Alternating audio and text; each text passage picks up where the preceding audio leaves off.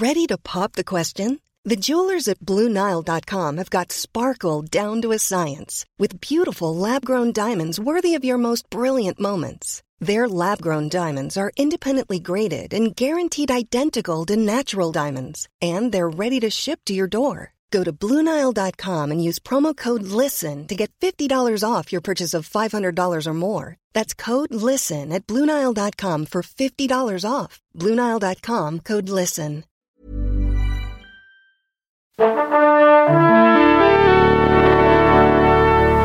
Bonjour. C'est moi Orson Welles. J'aime pas trop les voleurs et les fils de pute. Salut c'est Ciné, votre rendez-vous avec le cinéma version raccourci mais cool quand même, ça s'appelle l'Extra Ball, c'est l'occasion de prendre quelques minutes pour évoquer par exemple un film du temps jadis lorsqu'il ressort, comme c'est le cas pour le légendaire série noire d'Alain Corneau dont une toute nouvelle copie numérique restaurée est actuellement en circulation.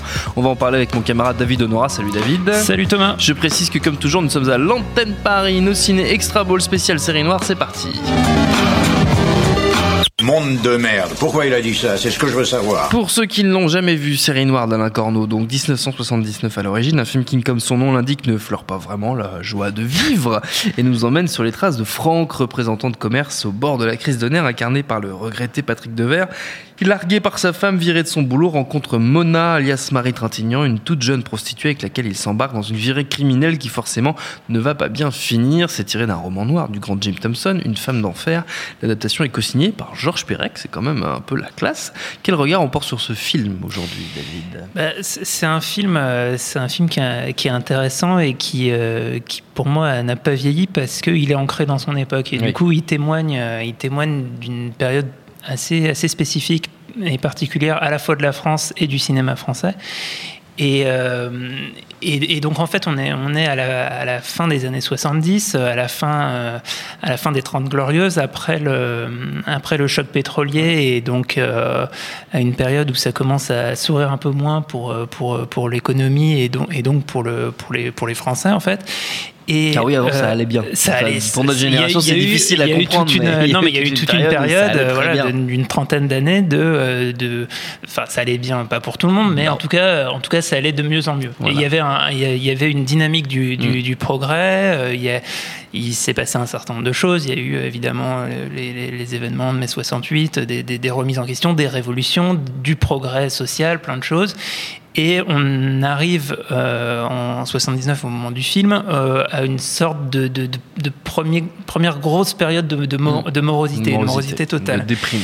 Et, euh, et, du coup, en fait, on est dans un, dans un film qui euh, on suit un personnage, comme tu disais, qui fait donc, c'est un VRP, il fait du, du, mm. du porte-à-porte pour vendre euh, un peu sa camelote en, en, imperméable. Donc il, il s'insère dans, euh, dans, dans, un, dans, tout un cinéma français qui mm. avait ce genre de personnage très souvent euh, interprété par. Euh, on, enfin, on, trouve beaucoup de ce genre de films dans la filmographie de Jean Rochefort ou euh, Jean-Pierre Mariel qui, qui jouait hyper bien le représentant de commerce, le vendeur en parapluie ou je qui, sais pas qui quoi. va voir les dames quand elles sont toutes seules quand monsieur est au travail. Exactement. Donc c'est des, voilà, des hommes à moustache ouais.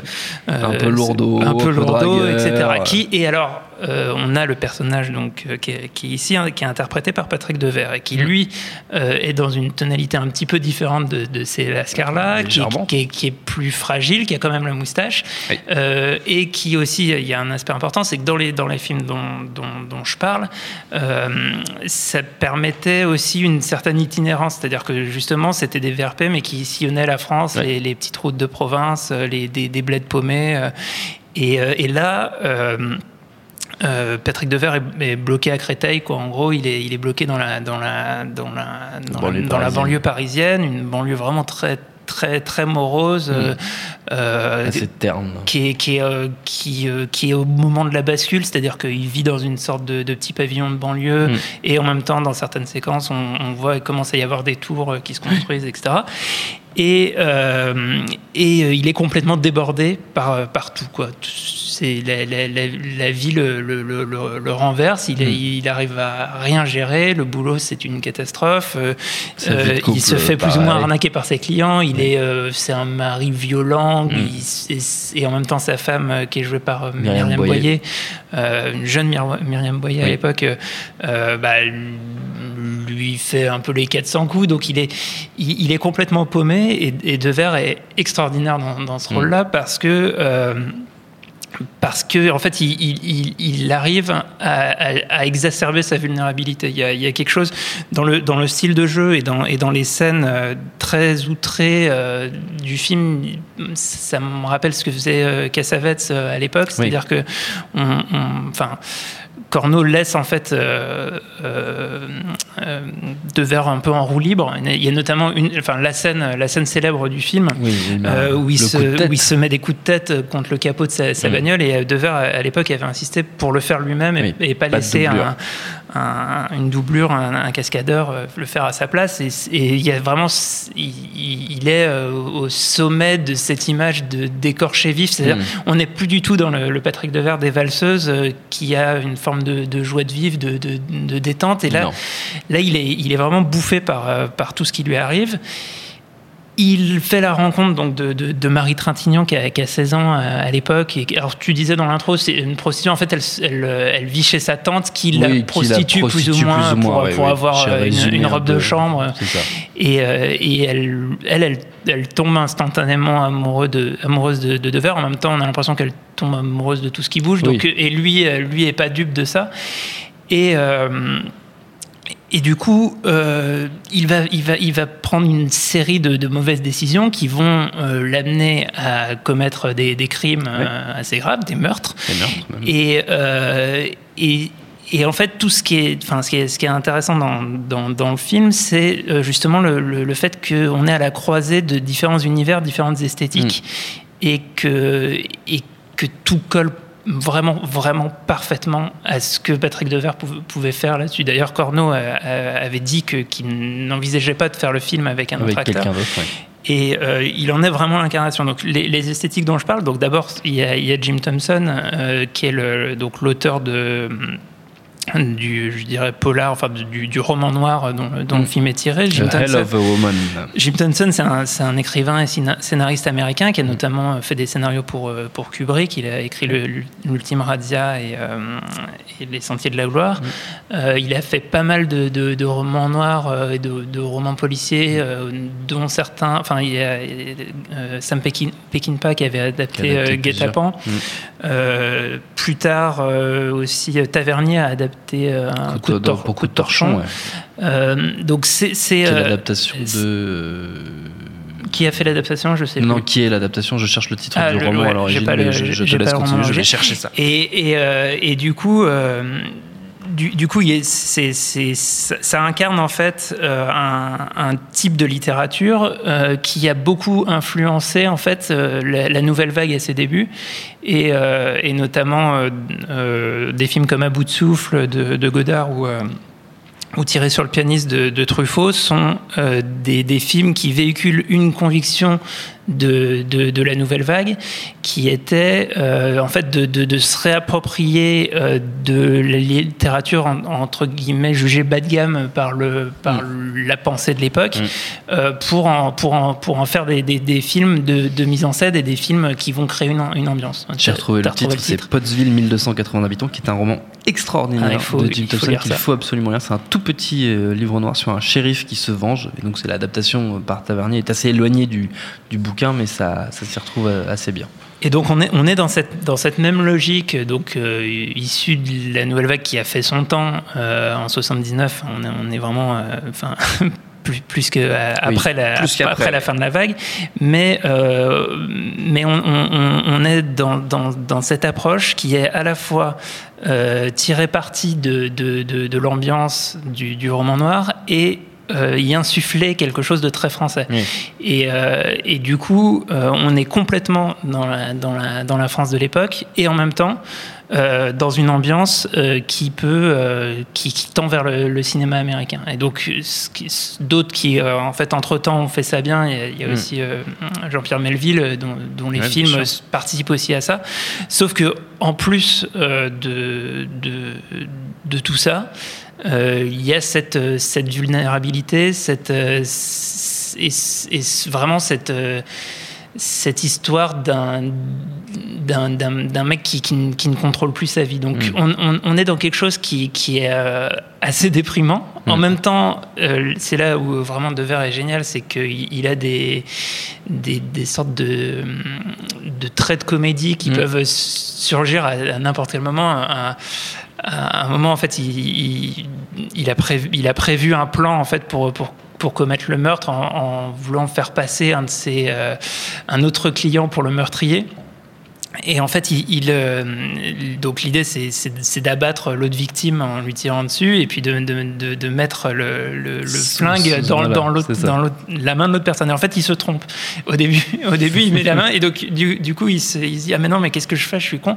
Et, euh, et, cette scène de, comédie, alors qu'on est euh, vraiment au moment le plus, assez plus gore et le plus plombant du film, c'est quelque chose qui, qui, qui, est, qui, est, vraiment bluffant au niveau du, du, du jeu de, de verre cette capacité à mm. sauter d'un registre à l'autre très très vite et, euh, et, à chaque fois de le faire, euh, de le faire complètement à fond. Et effectivement, euh, tu le disais aussi en intro, c'est Georges Perec qui signe les dialogues du film, qui sont pour moi malheureusement en fait un peu, enfin en fait ferme une tradition du, du, cinéma français qui était pour moi une tradition très positive qui consistait à, prendre énormément de soin dans l'écriture des dialogues. Mm.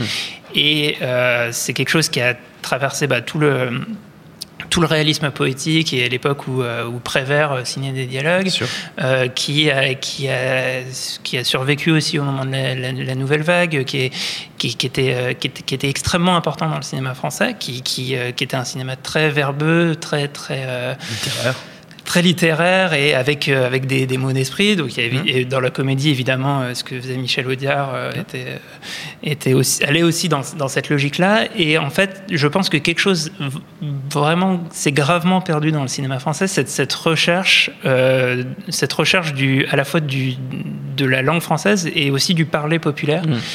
Et ce, ce truc est quelque chose qui manque très très cruellement au, cinéma français et qui potentiellement est, peut-être un peu une conséquence négative de la nouvelle vague justement, dans le sens où euh, en fait le, le, rôle du réalisateur est devenu tellement euh, omnipotent euh, que les, les, les métiers de scénariste et de dialoguiste encore plus ont, sauté. Hum et c'est quelque chose qui, euh, enfin, vraiment, je, je, je, pense que potentiellement le, renouveau du cinéma français peut passer par là, par une capacité à, euh, à retrouver. Euh, à, retrouver le, voilà, des dialogues qui, mmh, qui, qui sonnent, qui sonnent mmh. cinéma et qui apportent quelque chose mmh. d'intéressant. Et puis, et puis voilà, il y a, le, il y a les, enfin, tous, les, tous les acteurs du film sont extraordinaires. le rôle de, alors je confonds toujours père et fils, mais Bernard Blier euh, euh, est dedans euh, extraordinaire. Il joue le patron, de Devers. le patron à qui on la fait pas, et, et qui voilà qui donne une, une, scène une scène finale extraordinaire. voilà, donc c'est un film dont on entend souvent parler. Euh, je, parlais de la, fameuse scène euh, où on voit Devers se, fracasser la tête de, mm. contre la bagnole et qui finalement est peut-être a peut-être pas été tant vu que ça. Donc mm. je pense que le, revoir au cinéma, euh, ça peut, vraiment être l'occasion, si, si, vous pouvez. Et puis sinon, évidemment, ça peut se trouver un petit peu partout. Mm. voilà. des copies d'assez bonne qualité. Et c'est une des copies de très très bonne qualité. il y avait, il y avait eu une réédition, notamment une réédition même, je crois. en Blu-ray qui était qui était très chouette. Et on peut dire aussi un mot de la, de la musique du film qui est assez, euh, assez ah oui, en fait, qui capture bien l'esprit du temps, justement. Et ça, c'est aussi un C'est une volonté de Corneau pour le ouais, coup. En euh. fait, Corneau euh, avait vu notamment ce, que, ce que commençait à faire Scorsese avec mm. Mean Streets. c'est en fait tout simplement ne pas utiliser de la musique originale, mais utiliser la musique de la, radio, qui à la radio. Voilà. quoi. Et donc il y a énormément de, de, de tubes de l'époque qu'on entend dans le film. Il y a pas mal de Claude François. Et, euh, et, du coup aussi des, des du Bonnet M aussi, je crois. Ouais, je, alors moi je suis, moi je suis comme je suis nul en black je ne reconnais pas. il y a Rivers of Babylon, je crois. ouais, mais voilà, c'est ce genre de truc. Et, euh, et pareil, qui participe à l'ambiance du, du, du, film et qui du coup se se, se, prive ou en tout cas se, se passe de, de, de, musique dans pas mal de séquences qui sont du coup sans, sans, enfin, sans musique in. Un peu sèche. et voilà, sont des trucs. Et, et en fait, quand il n'y a pas de musique, c'est en général De Verre qui prend les commandes et qui part dans une sorte de, d'embardé hystérique, euh, euh, mais toujours avec euh, enfin, à la fois un sens du, du, du, rythme et, et, et aussi un, certain sens de la mesure qui qui le rend vraiment extraordinaire. Donc voilà, c'est un, un, film qui est très étrange, mm. mine de rien. Enfin, je pense pas que on a l'impression. Enfin, qui est, tellement pivot euh, dans, hmm. dans les époques, à la fois. De bien le connaître ou de bien voir dans quel sentier il se trouve. On n'en on voit pas beaucoup des comme ça. Non, non, c'est vrai. C'est vrai. Je partage cet avis, David. Merci beaucoup, David Honora. Notre temps est écoulé. Merci, Jules, à la technique. Et donc, revoyez, hein, Série Noire. Merci à l'antenne Paris pour l'accueil et au public qui nous a suivis jusqu'au bout de la nuit pour enregistrer ce dernier extra ball. Binge.audio pour toutes les infos utiles. On vous dit à très bientôt.